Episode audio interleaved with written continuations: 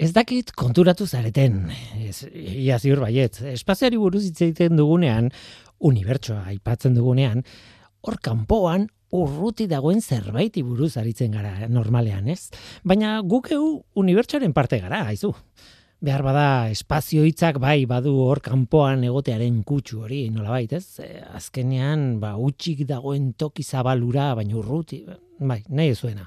Baina unibertsoa ez, unibertsoa hemen da. Hau da. Ez dut onartzen unibertsoa ni ez naizen urrutiko zerbait delako ideia hori ez dakitu lertzen den. Ni zu zapaltzen ari zaren lurra, jan duzun melokotoia eta eskuan duzun arkatza ere badira unibertsoa. Alde horretatik, Marte, Jupiter eta zure bizikleta irurak maila berean daude. Irurak dira unibertsuko objektuak. Baita zure zikinkeri osoa ere, ez gara oso poetikoak jarriko alde horretatik, baina tira. Ia ziur inoiz bururatu zaizula ideia hori, baina bota nahi nuen bazpa ere. Hala ere, beste kontu bat ere, aipatu behar nuen astronomiari buruzko programa honetan, eta hau bai, hau ideia bitxia da. Ez da oso ezaguna, baina denok dakizkigun pare bat kontu lotuz gero, edo, bueno, e, konektatuz gero, segituan ondorio estatu dezakegun ideia bat da. E, bi oinarrizko jakintzatik abiatuta. Alde batetik, unibertsoa etengabe edatzen ari dela eta bestetik gure teknologiak muga bat daukala irismenean, noraino iristen den. Horiek biak dira ideiak. Lendabizikoa, alegia unibertsoa etengabe edatzen ari dela, ba, ideia deserosoa da, ez? Pentsa, Andromeda orain gertuago dago orain baino. Eta orain bat pixka bat gehiago urrundu zaigu. Eta orain, ba, pixka bat gehiago. Hau ez da gelditzen, etengabe ari da edatzen. Eta bigarren ideia ere argia da.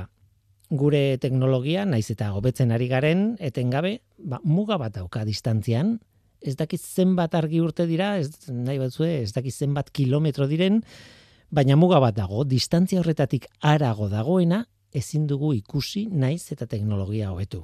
Muga teoriko bada. Bueno, eh, hori da, teorikoa. Ba, unibertsoa unditzen ari denez, geroz eta astro gehiago daude muga horretatik kanpo. Piskanaka piskanaka astro batzuek kakotxean artean ies egiten digute. Alde egiten dute guk behatu dezakegun zati horretatik. Itxasoan urrutira doan itxasontzei bat balitz bezala, ez? E, baina noski, metaforak funtzionatuko luke, ba, itxasontzi guztiak urronduko balira, ez? Hori gertatzen zaigu astroekin, eta beraz, geroz eta unibertsuaren zati txikiago bat ikusten dugu. Hmm. Bitxia da. Ongi etorri norteko ferrokarri. Euskadi Erratian norteko ferrokarrila.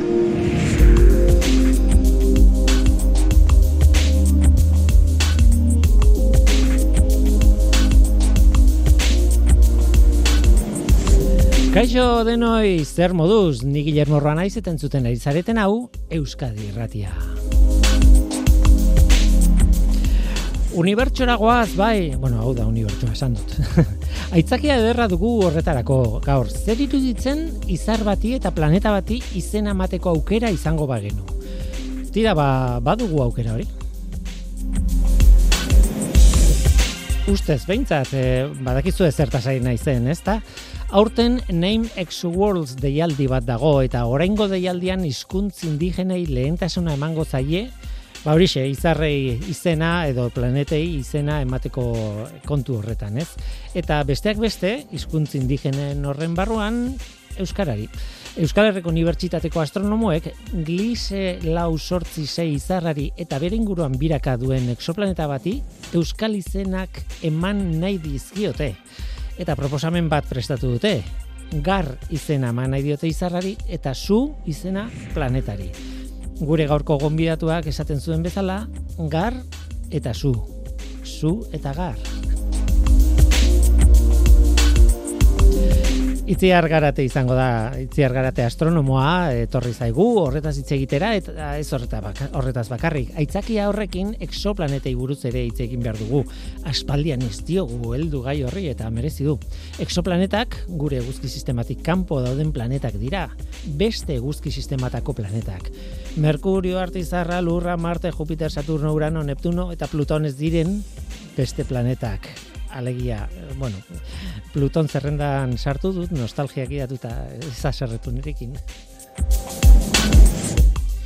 Oazen ba, hau da norteko ferrokarrila, zientziaz betetako hitz.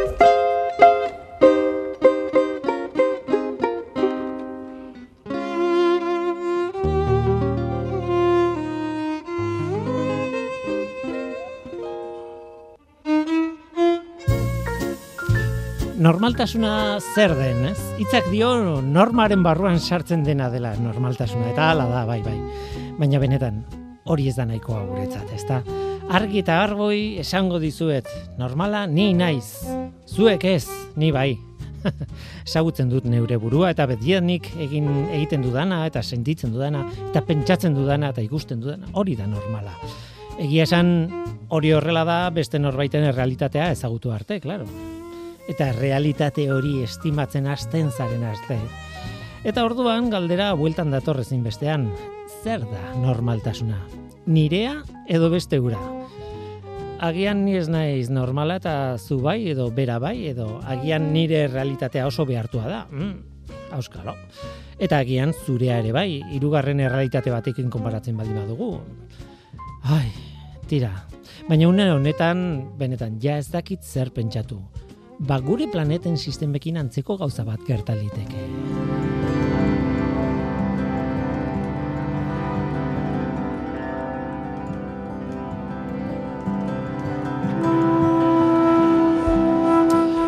Aztu gravitatea eta espaziontziak eta dena. Ni nik autoa hartu izango banu eta eunda hogei kilometro orduko abiaduran espaziora abiatuko banintz, Marte aldera, eta eta Marte lurretik izan dezakin punturik gertuenean harrapatuko banu, berroita mala ukoma, berroita masen milioi kilometrora, normalean asko zurrutiagoa izaten dut Marte normalean. Baina hori dena ala balitz, berrogeita mala urte baino gehiago behartu, beharko nituzke Martera iristeko. Atxeen hartzeko tarterik hartuko ez banu behintzat. Pixka bat zapalduzkero eta demagun abiedura hori bikoizten badut, nire autoan ez behintzat. Baina bueno, tira, lortuko banu, hala ere, hogeita zazpi urte beharko nituzke ara iristeko. Eta hori, martera, gure ondoko planetara. Gauza bera egingo banu glis e, lau sortzi sei izarraren inguruko planeta batera iristeko, berreunda hogeita mazazpi milioi urtetan, han nago.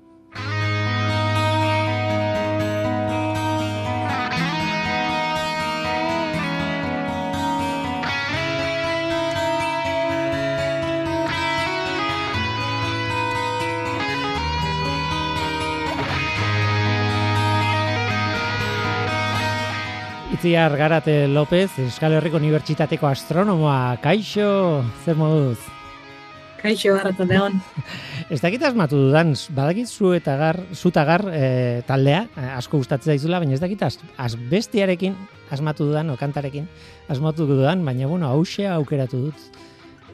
Bueno, zu garren edo zeinek badio, edo zein da ona.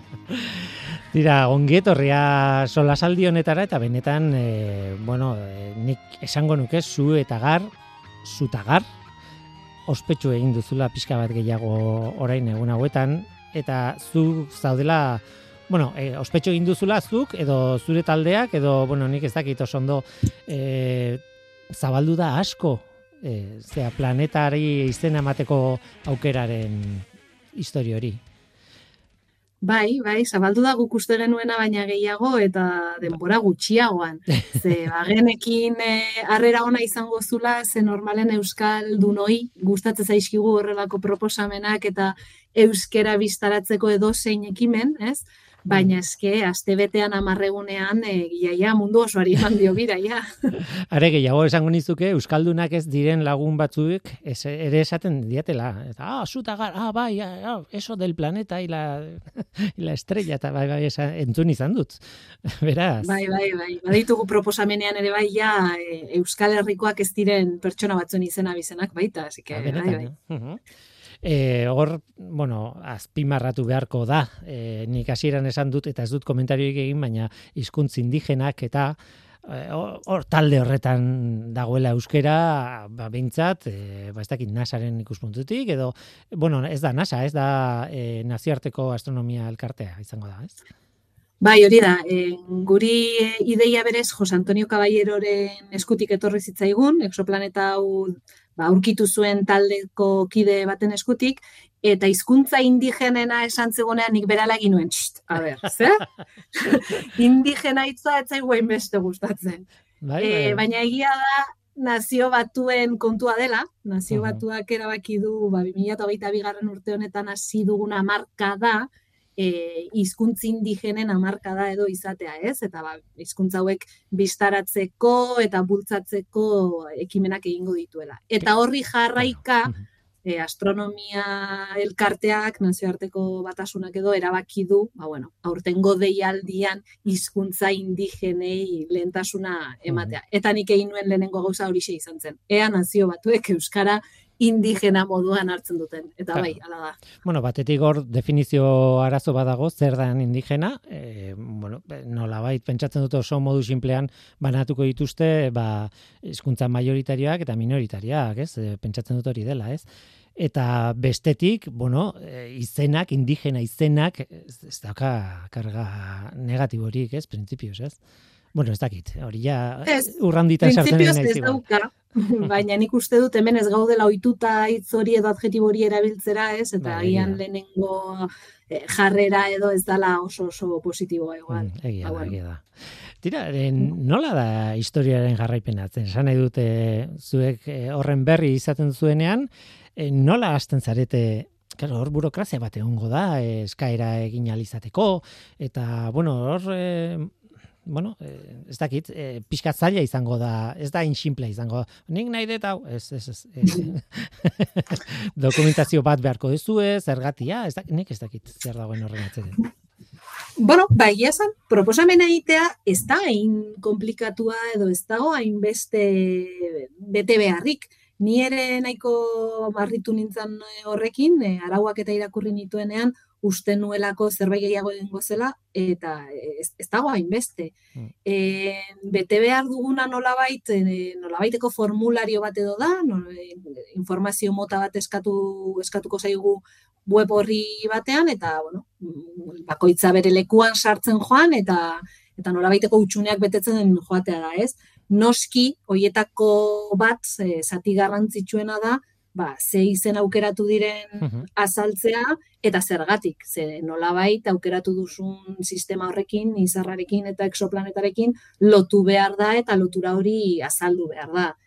Eta gero beste zati handia edo da, nolabaiteko e, atzetik izen horiek babesten duten edo izen hori bultzatzen duten taldekideen izenak ematea. Hau da, talde handi bat sortzea, Hmm. nahi dute gainera pertsona, bazait, mota deitu, baina bai, pertsona mota ezberdinez osatutako talde bat izatea, ez bakarrik profesionalak, baizik eta baita e, astronomia amaterrak edo esaten ditugunak, ez, e, zaleak, astronomia zaleak, baina astronomia egiten dutenak, ez bakarrik astronomian interesa duen jendea, hori ere izan behar dugu, baina... Da, e, Bai, bai, eta ezitzaileak eta irakasleak eta bueno, denetarik izan behar dugu, ez? Eta horregatik egon gara astebete 10 egun hauek izena bizenak biltzen eta ebein informazio hori duzunean, ez da eskakizuna egitea edo proposamena bidaltzea, ez da, ez da inzaia. Hori bai, bi baldintza bete behar dira aukeratutako hizkuntza e, indigena baldin bada. Ze gauza bada lehentasuna emango zaiela, baina ez gaude derrigortuta hizkuntza indigenak erabiltzera. Uh Hala egin ezkero, bi baldintza bete, bete behar dira. Alde batetik, proposamenaren burua, ba, komunitate edo gizarte indigena horretan egon behar dela, nora baiteko, ba, gure kasuan euskalduna izan behar dela. eta horregatik lehen esan baldin badut ere, ideia Jose Antonio Caballeroren eskutik etorri zitzaigula, Madrilgo ikertzaile bat, ba, bere alaguk hartu genion e, errelebua, ez? Eta guk e, zientzia planetarioen taldetik eramaten dugu orain. Eta bigarrena da, ba, nolabait hizkuntza hori modu egokian erabiltzea, gauza bada e, hizkuntza bat euskera aukeratzea eta euskerako izenak proposatzea, baina nolabait, ba, zakit, iseka egiten ez dutena, konnotazio txarra ez dutenak, eta nolabaiteko erabilera egokia ematea e, hizkuntz horri zuen proposamenean gar dago e, izarrari lotuta eta oso oso oso, oso egokia da. Zu planeta bati, bueno, ba, ez dakit nolakoa den planeta hori, baina, bueno, gar behintzat oso oso, egokia, ez, e, iruditzen zait. Tira. Bai, nik uste, ia, bi izenak sua eta gar, izarrari bi ondo doa. Bai, ez? ez? bai. Eta esan nizun modu pribatu batean, e, ba, e, nire kuadrian badude bitxakur, e, gainera aizpak dira haien artean, biak emeak eta biak aizpa, eta zua takea. Dute izena, ordan hori etorri zitzaidan burura segituan. Tia, eta horiek txakurrak dira, horiek, bueno, zailagoa da, justifikatzea izen horiek e, txakur, man, berdin du. Bai, bai. ez zara bakarra izan horlako zerbait esan didana. Seguro ez ez. E, kontu bat, kontatu behar dizut, e, bueno, deialdia, ez, guri abisatu zen igutenean, eta, bueno, hau martxan jarri da, proposamen hau, eta bar, e, esan zenuen oso argi, ba, hori, Name Exo Worlds, deialdearen barruan zegoela, e, Name Exo Worlds, nola horrek e, ideia bat ematen du, exoplanetei, em, edo e, ex, exoplan edo gure guzki sistematik kanpo dauden astroi izena emateko deialdi bat da nolabait esateko, ez? E, ez dira izaten beti, ez? Ez da gauza bat irekita dagoena beti, baizik eta deialdi jakinak egiten dira, ez? Bai, hori da. E, nik dakila dela azken urteotan hiru egin dira. 2000 garrenean bat, e, 2000 eta oraingo hau 2000 bian. Bakoitzean, e, bueno, exoplaneta edo izar edo objektu multzo bat eskaintzen da, ze azkenean guk ezin diogu izena jarri guk nahi dugun exoplanetari, nolabait zerrenda batetik aukeratu behar da, eta deialdi bakoitzean zerrenda hori, ba, nazioarteko astronomia elkarteak ematen du, nolabaiteko ba, esaugarri komun bat edo duten ba, objektuen artean, ez?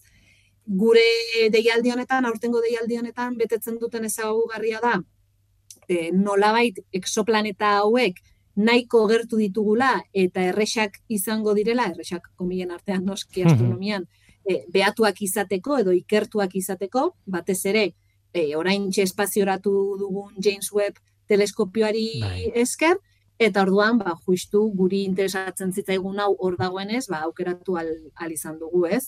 Beste urteetako deialdiek, beste saugarriak zituzten, e, 2008 garren urtekoa da gehien ezagutzen dudana, eta gian batzuek gogoratuko dutena, ze euskal proposamen bat ere egin zen, e, zerrendan zegoen planeta bati eren zuge deitzeko proposamena egin zen, baina ez genuen lortu baina deialdi horretan bertan ere Iruñako planetarioak beste erakunde batzuekin batera proposatu zuen e, ba, izar bati Cervantes deitzea eta bere inguruko lau edo bost planetei ba, mundu horrekin lotutako izenak jartzea, ez? Quijote, Dulcinea, Rocinante, eta, eta hau bai lortu zuten. Ara, Orduan, agian jendeak hori gogoratzen du, eta hori 2000 eta amabost garren urteko deialdian izan zen. Eta orduztik, diodan moduan, ba, iru egon dira nik dakidala, gutxu gora bera, iru lau urtean behin egiten den zerbait delako. interesgarria da, ba, beti Bueno, garai batean nola izenak nola jartzen ziren eta pentsatu dezakegu dela oso modu kaotikoan ze ez ziren hainbeste aurkitzen, baina orain ja e, oso oso katalogatuta dauden gauza batzuk, ba e, izen sistematiko bat eduki behar dute, baina bestalde, ba, bueno, hori, e, sortu behar dira horrelakoak, ez? E, noiz ebatziko da izenaren kontu hori, edo noiz espero duzu, edo ez dakizue, edo nola dago kontua?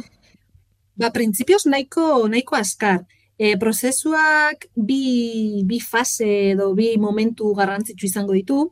Lehenengo e, proposamenak bilduko dira e, e, estatu mailan, ez? Espainian guri tokatzen zaiguna, ba, bilduko ditu Espainiatik datozen proposamen guztiak eta hiru pertsonez osatutako batzorde txiki batek erabaki beharko du proposamen guztietatik ba, zein gustatu zaion gehien eta bada espada jaso beharko ditu beste bat edo bi ba erreserba moduan. Ze azkenean e, gero bigarren faseragoa zenean, nazioarteko zi, e, faseragoa zenean, ba, sistemaren bat izenik gabe geratuko balitz, ez? E, estatu mailan irabazi duten proposamenen artean, ba, sistemaren bat proposamenik gabe geratu bada, ba, erreserbako hietatik joko luketelako nik ulertzen dudan moduan.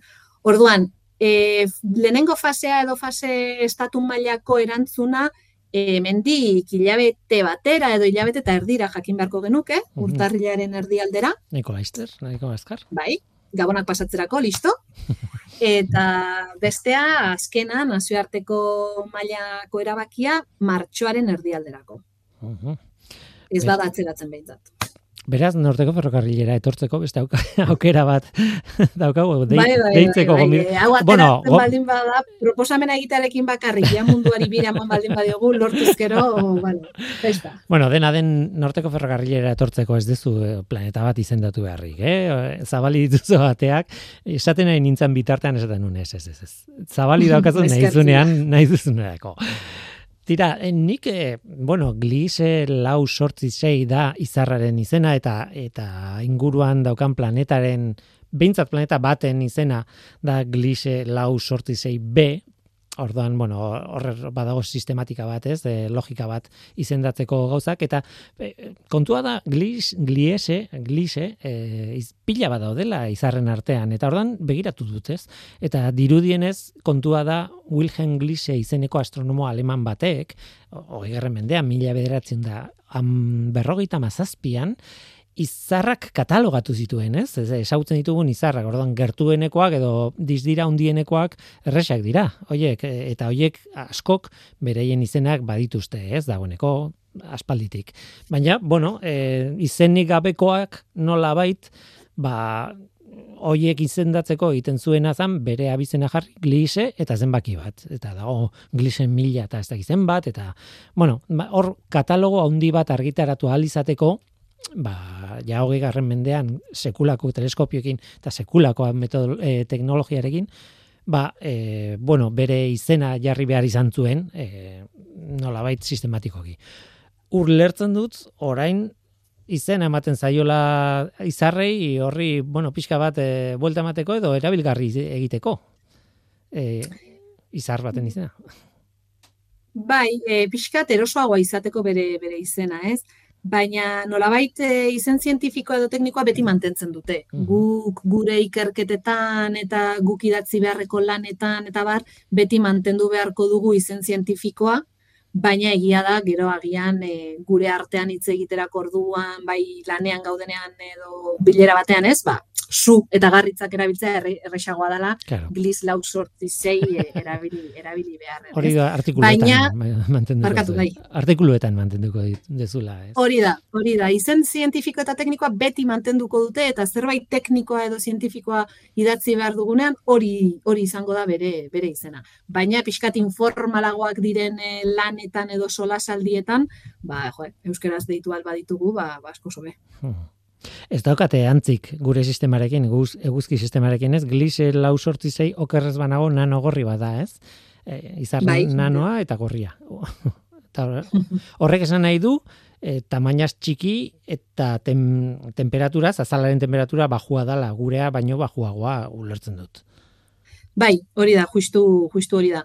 Nano izateak, ba, izenak erakusten duen moduan edo adierazten duen moduan zerbait txikia da, izatez gliese lau sortzi zei honek eguzkiarekin konparatuko bagenu, ba bere masaren eta tamainaren euneko hogeita marra bakarrik horrelako zerbait dauka.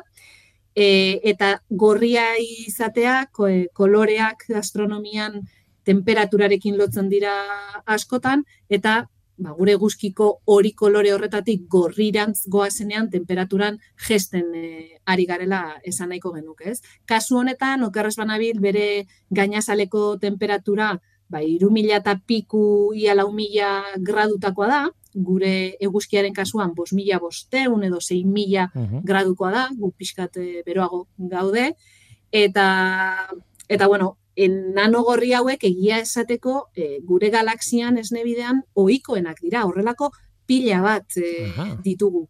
Gure, gure guzkia ere nahiko nahiko ohikoa da, eh? ez da ez da horrela ezer berezia.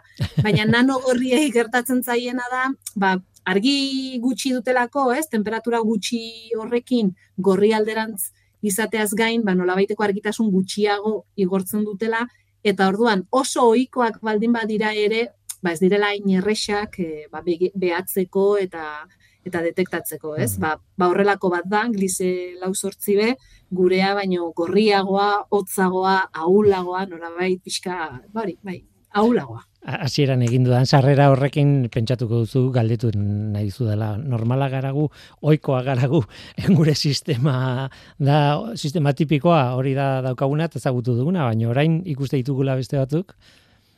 Ba hori da galdera potolo-potoloa, ez? Hainbeste urtetan erantzuten saiatu garena eta oraindik horretan diar duguna. Hmm. E, esan duda moduan, gure guzkiak berez, beste guzkiekin konparatuta edo beste izarrekin, hobeto esan da, ez dauka berezitasun berezirik gu hor gaudela izateaz gain. Ja. E, gure lurrak ez dauka berezitasun handiegirik ur likidoa egot dagoelako eta gu gaudelako izan ezik. Orduan, ez gara inberesiak estatistika aldetik, baina gu hor gaude eta gu, e, orain arte ezagutzen dugun gizarte bizi bakarra gara, ez? Orduan, hmm, galdera hori oso oso zaila da erantzuten. Erantzu- Bereziak gea edo ohikoa gea, normala gea, ba, Eran- depende zein ikuspuntutik. Erantzunik gabeko galdera da, egia da, itortu behar dut, baina erresa da galdetzea bakizu. Hemen esertzea ondo dago zurean, zure kasuan ez da inerresa be- beti, baina. Bueno, baina horrek lana ematen digu eta horregatik ikertzen ditugu beste beste izarrak eta beste exoplanetak, ez? Hau, hau erantzuten saiatzeko.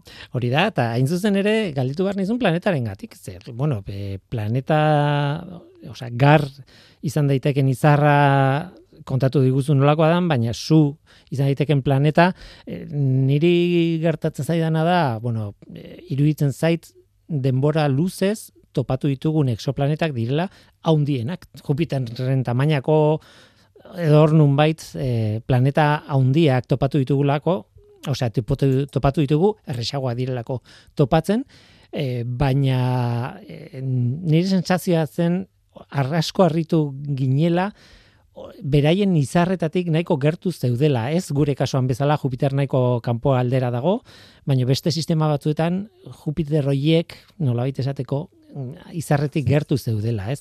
Alde horretatik berezia da. Ez dakit mm, planeta hau e, zea ezaugarri horietan sartzen den. Bueno, bere, bere izarretik gertu egote horretan, bai, oso, oso, oso gertu, oso gertu dago. Gure distantziarekin konparatuko bagenu, lurra eta eguzkia banatzen duen distantziarekin konparatuta, exoplaneta hau zu deitu daitekena, euneko bi distantziara dago. Hau da, bere izarretik oso, oso, oso gertu dago. Ondo, ondo, Eta- claro.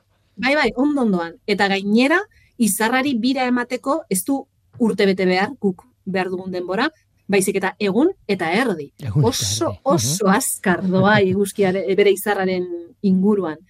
Orduan, horrek ematen dio, gertutasun horrek eta eta abiadura horrek, ba, benetan daukan temperatura. Ze e, exoplaneta hau, bueno, superlur bat deitzen dugun planet, planeta motakoa da edo, nolabaiteko tamaina aldetik lurraren antzekoa delako, lurra baino pitxin bat eh, haundiagoa da, bere masa bai da hiru aldiz handiagoa, pisu aldetik edo masa aldetik badago diferentzi pixkat, eta horregatik super eh, aurrizkia, ez? Baina garrantzia daukana da, hain gertu egotean, izarretik hain gertu, daukan temperatura eh, ikaragarria dela, lareun gradu, baina gehiagotan dagoela Mm. uste dugu gainazaleko temperatura.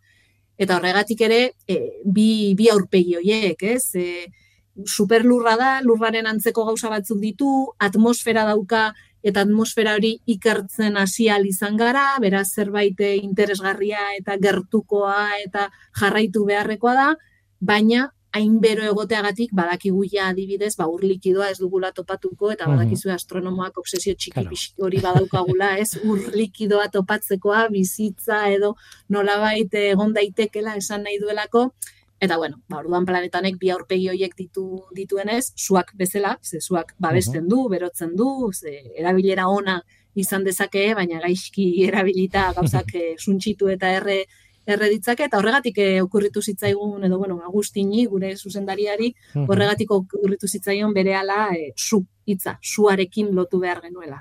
Nik Merkuriorekin lotzen dut. Bai, gutxi gora bera, baina Merkuriok ez dauka atmosfera eta eta Claro, honek bai. claro, eta claro. gainera Merkurio baino gertuago dago bere izarretik. Buah. Ku- Kuriosoa da, bueno, gero eh, begiratu behar da eta astronomian gauza asko kontatu behar dira. Eh, azken batean erortzen ari naiz lehen esaten nuenan, ez? Eh, har- hartzen dut Merkurio oiko planeta bat bezala eta bez juta eh, kanpora begiratuta ez. Ez hori ez da horrela, ez? Oso ez dagoarri ezberdinak izan ditzake bere izarra ere oso ezberdina delako, ez? Merkuriok oso efektu erlatibistikoa ditu eta beste hainbat problema eta behar bada e, kasu honetan e, inglise lau sortzi sei B horrek e, izarra txikiagoa izan da, ba, behar bada ez ditu efektu berdinak eta ezin dut hartu eredutzat gurea, ez? Nolabait. Ez ikusten ari gara gero eta gehiago e, ez da horla, ez dala horrela. E, orain exoplanetak hain beste ikertzen ditugun garai honetan eta teknologia hain e, puntakoa dugun garai honetan, bos mila baina exoplaneta, oza, bos mila baina gehiago Mhm. ezagutzen ditugu, konfirmatuta ditugunak, beste bederatzi mila edo gehiago konfirmazio bila, ze ez da nahikoa talde batek edo ikerlari batek esatea begira, izar honen inguruan exoplaneta bat topatu dut. Horrek bai bat behar du, beste talde batek edo beste ikerketa batean ere lortu arte, ez? Eta horregatik eh, zerrenda hori zai daudeneko zerrenda. Baina ja, bai estatuta, bos milatik gora ditugu. Hmm. Eta gehienak, iru milatik gora uste dut direla, ez beste exoplaneta batekin batera daude. Hau da, normalean, izar baten inguruan bakar bat izatea, dala glise lau zortzi zei honen eh, kasua, oraingoz, ze ezagutzen dugula edo topatu dugula, bere planeta bat topatu dugu, baina gian hemendik urte batzutara topatuko dugu beste bat izar berdinaren Claro. inguruan, ez? Claro. Eta orduan C, D, E eta beste letra guztiak izango genituzke.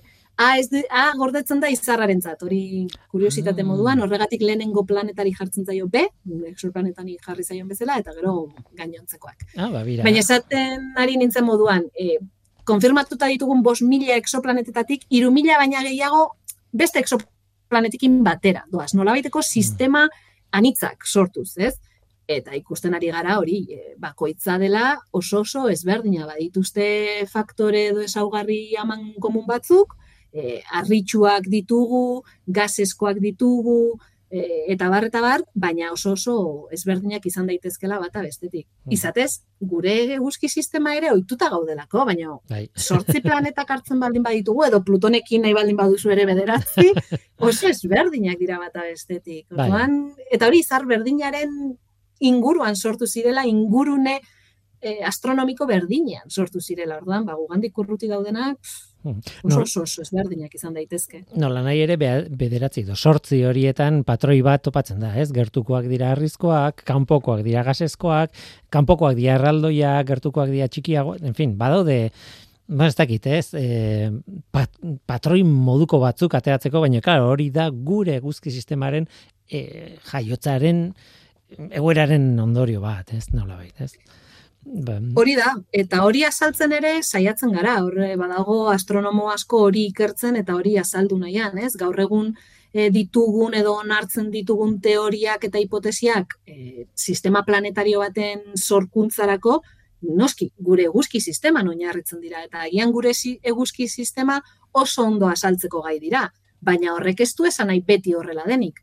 Orduan, hortik ere beste izarrak, beste sistema exoplanetarioak ikertzearen garrantzia ikusteko ea, ba, planeta harritxu txikiak beti sortzen diren barruan, gurean bezala, eta e, planeta erraldoi gaseosoak kanporalderago, edo ez, edo hori kasualitatea izan den gure gure eguzki sisteman, eta eta gero ez den hain, hain ohikoa. Badirudi baietz, guk dakigun teoria guztien arabera, baina berriz, teoria horiek oinarritzen dira ezagutzen dugunean. Hori da. Orduan, probatu behar da ezagutzen ez den horrekin.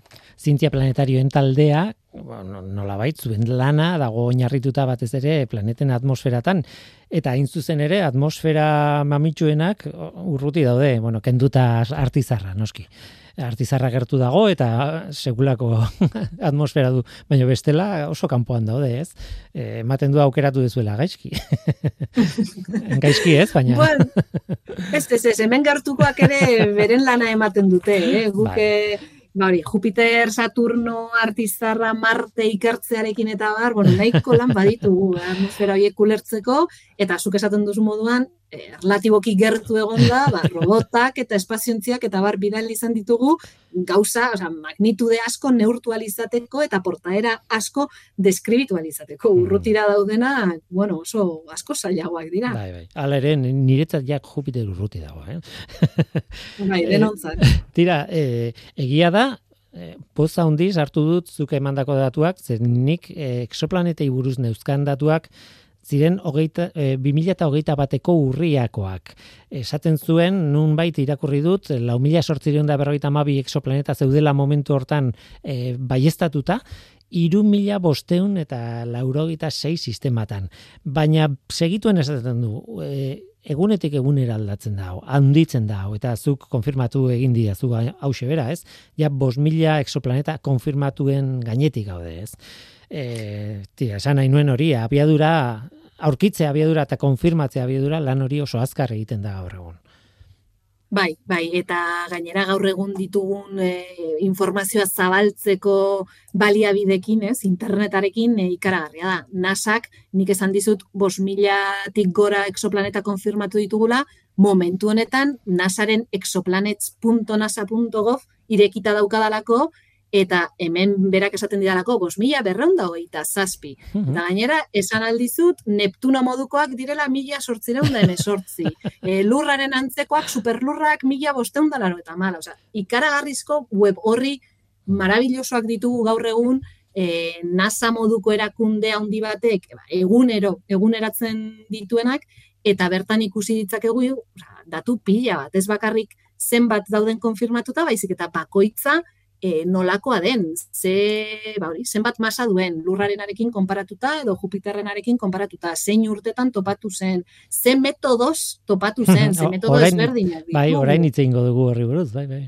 Orduan, informazio guzti hori, behintzat baiestatuta dauden exoplanetentzat, eskuragarri dauka edonork NASAren web horri honetan adibidez.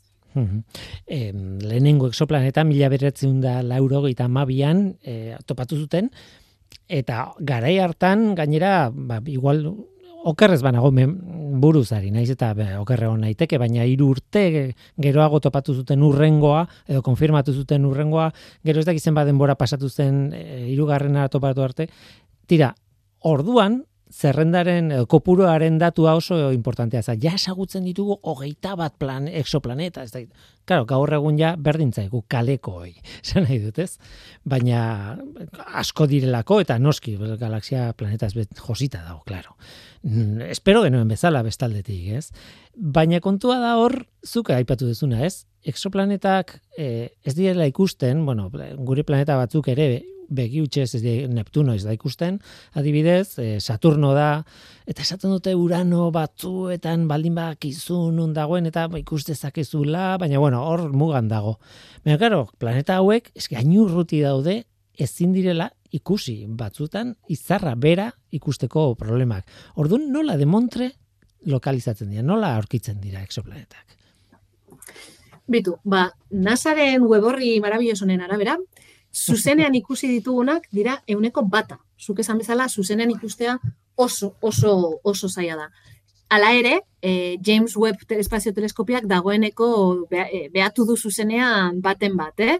orain dala hilea bete pare bat edo gogoratzen dut albisteren bat egontzala, bere bari, lehenengo exoplaneta ikusi zuena irudi zuzenean lortutako irudiarekin. Baina egia da hori gutxiengoa dela, ze, ze oso zaila da, bere izarraren argia tapatu behar da nola baite koronografoak erabilita, eta eta barreta bar, orduan, ez da, ez da oikoena. Metodologia edo prozesu oikoena transituen metodoa deitzen duguna da.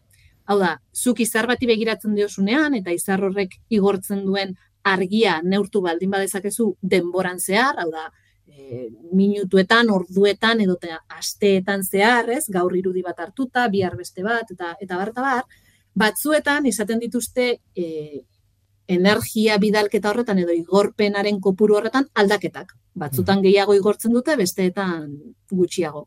Zerbait periodikoa baldin badaukagu, hau da, zikloak jarraitzen dituen igorpen bat baldin badaukagu, maksimo eta minimo ba, erregularrekin edo nolabait eh, esateko, izan daiteke, edo hori lotu daiteke batzuetan, e, aurretik pasatzen zaion planeta batekin. Ze azkenean, planeta bat, noski, zenbat eta hundiagoa izan, orduan eta itzal gehiago sortuko du izarraren e, siluetan edo nola baita esateko, ez? izarraren diskoan, eta orduan, izarretik datorren argia tapatzen duenez, gutxiago iritsiko, iritsiko zaigu guri.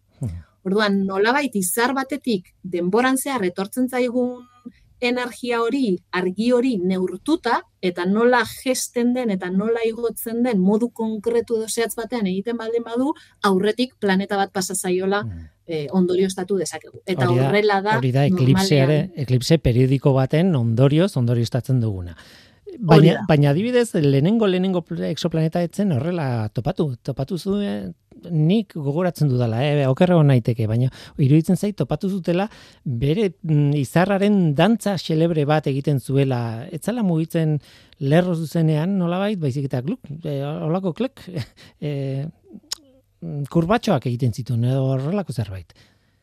Bai, lehenengo exoplaneta hau, mila bat ziren dalaro eta mabi garran urtean e, behatu zuten edo detektatu zutena, gainera nahiko e, polemika txua edo izan zen, ze e, izar berezi, oso berezi baten ingurukoa, ingurukoa da.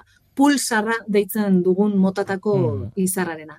Eta izar hauek ja beraiek dagoeneko argi horretan, igortzen duten argi horretan, badaukate aldaketa zikliko bat, beraien izaera, izaeragatik baina badute baita e, bueno, ikaragarrizko eremu magnetikoak sortzen dituzte, horrelako ba, norabiteko jet edo txorro moduko txorrotada bat eh, jaurtitzen dutelarik, ez? Eta horrek, e, zuk esan duzu moduan, eta nik ere ondo gogoratzen badut, horrek zeukan aldaketa eta nolabaiteko desbideratze arraro bat. Orduan, hasieran etzen guztiz guztiz exoplaneta batekin lotu, E, baina gero nolabaiteko exoplanetak existitzen zirela eta desente genituela baiestatu genuenean berriz ere aztertu zen eta orduan konfirmatu zen ba, horrelako horrelako objektu bat zeukala inguruan izar horrek, ez? Baina izarrak berak ja zailtasunak jarri zituen aldaketa hori detektatzeko. Orduan etzen izan trantsituz, bai e, bere energia eta argi aldaketak e, ne, ikertuta, baina baina ez trantzituz. Benetan astronomoek zerua merezi duzu, eh? Bizentzuetan. Egiten duzuen lana harrigarria da, baina, baina gero dagoen azalpenik onena da. Batira, zu eta gar, e, gar izar baten izena izateko proposamena da, zu bere inguruko planeta baten izena izateko proposamena e, itziar, e, eskerrik asko gurekin izateagatik eta esandakoa e, lortzen baldin bada eta lortzen ez bada ere gogoa baldin baduzu, irikita dituzu nor, norteko ferrokarrileko mikroak e, gauza gehiago kontatzeko bi bueno, planeta eta izar horri buruz, edo nahi duzunari buruz. Beraz, e, bueno, laister ongo gara nola baita, ez? E, gogoa baldin bakazu behintzat, eh? Bai, bai, eskertzen da bita eta hartuko dut, bai, bai, hartzen dizut itza. Itza, itziar garate López, eskerrik asko. Zuei. Zientzia.eus, leio ireki bat zientziaren mundura. Irratia, telebista, artikuluak, irudiak, soinuak, Elujar Fundazioaren kalitatea zure eskura klik baten bitartez. Zientzia.eus, zure lotura zientziarekin. Krisian gaude, krisian gaude astronomian, ez altzarete konturatu.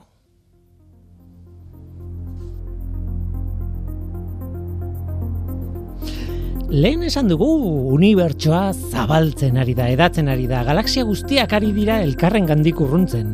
Astronomoei galdera bat sortzen zaie orduan, zer abiaduratan ari da hori gertatzen? Bueno, tira, Hubble-en konstantea deitzen zaio horri. Bueno, ez, ez bereziki. Berez, Hubble-en konstantea ez da zer abiaduratan ari den unibertsoa edatzen, baizik eta nola aldatzen den abiadura hori toki bakoitzean. Eta gainera, ez da konstantea. Tradizionalgi horrela deitu izan diogu, baina unibertsuaren edapena azkartzen ari da. Ez da zabaltzen ari erritmo berean beti. Beraz, jubelen konstanteari, askok jubelen parametroa deitzen diote. Tira, guazen asiretik kontatzera. Asieran Big Bang leherketa izan zen. Oso metafizikoa dirudi, hasieran espazio espaziorik etzen existitzen, tokia bera etzen existitzen, baina unibertsoa edatzeak esan nahi du tokia, lekua, espazioa bera sortzen ari dela etengabe. Kontzeptu metafisiko xamarra da, baina ohitu egin gara horrekin. Beste kontu bada nola ari den hori gertatzen, nola da ari den edatzen, zabaltzen, haunditzen unibertsoa. E, ban, leherketa bat eta unibertsoa zabaltzen hasi zen hori bai, leherketa baten ondorio espero liteke, zabaltze hori bera denborarekin moteltzen joatea ba, geratu arte, ez? Edo bintzat zabaltzeak trabarik ez duenez, ba, espero liteke unibertsoa abiadura konstantean zabaltzea. Hasierako bultzada bat leherketan eta betirako edatzea, ez baitago zabaltze horri ostoporik jartzen dionik, ezta? Ba ez, hori ez da horrela. Kosmologiaren fizikara komplexuarekin egiten dugu topo hemen. Oso hasieran, oso oso hasieran, bapateko edatze azkar bat izan zen fase batean, gero moteldu egin zabaltzea, baina gero azkartu zen, baina berriz ere tia, man, oso komplikatua da eta bere arrazoi fisikoak baditu horretarako. Ez da lerketa bat besterik ez. Azkenean, auskalo zergatik, baina unibertsoa geroz eta azkarrago zabaltzen ari da nola dakigu hori? Ba hor dator krisia. Bi modu daude unibertsoaren zabaltzean neurtzeko. Bata da unibertsoaren ondoko erradiazioa neurtzea eta eredu kosmologikoak aplikatzea erradiazio hori Big Bangean sortu zen eta denborarekin mikroinen forma hartu du. Tira gaur egun, unibertso osoan barreiatuta dagoen erradiazioa da, mikroin erradiazio orokorra, eta horregatik deitzen zaio ondoko erradiazioa, ondoko atxerekin, eh? Eta zehaztasuna ondiko neurketekin aztertu daiteke, neurtu daiteke. Bigarren modua unibertsoaren zabaltzea neurtzeko, ba, da behatokiek edo teleskopioek hain zuzen ere, ba, zuzenean erakusten digutenari begiratzea. Hubble teleskopioaren datuak adibidez, urrutiko izarrak eta supernovak astertzeko balio du. Ba, bada, supernova mota bat kasu guztietan energia kantitate berarekin gertatzen direnak. Beraz, supernova horretatik iristen zaigun argitasuna zenbat eta urrutiago egun, orduan eta txikiagoa da. Horrela kalkulatu daiteke zer distantziara dagoen izar edo supernova hori. Eta bertan ikusten da denborarekin gure gandik urruntzen ari direla beste galaxia guztiak, alegia izar eta supernova horiek dituzten beste galaxiak. Eta esango diazu, eta arrazoiekin, ez? Bale, bi modu neurtzeko. Eta nun dago ba, krisia. Ba, krisia da, bi neurketa modu horiek bi emaitza oso oso ezberdin ematen dituztela jabelen konstantearen zat. Jabelen parametroaren zat, nahi batzue. Eta inork ez daki zer gertatzen ari den hor. Beraz, astronomoak, kosmologoak, krisian daude. Jabelen tentsioa ditu diote horri. Azalpenak badaude edo hobeto esan beharko nuke hipotesiak daude hori azaltzeko. Haietako asko energia ilunaren esparruko hipotesiak dira. Energia iluna, bon, zer den eta nola sortu den ez dakigu. Baina badakigu hor dagoela zerbait eta unibertsoaren portaeran eragiten duela hori da energia iluna. Nik egun hauetan Early Dark Energy izeneko energiari buruz irakurri dut. Energia ilun goiztiarra.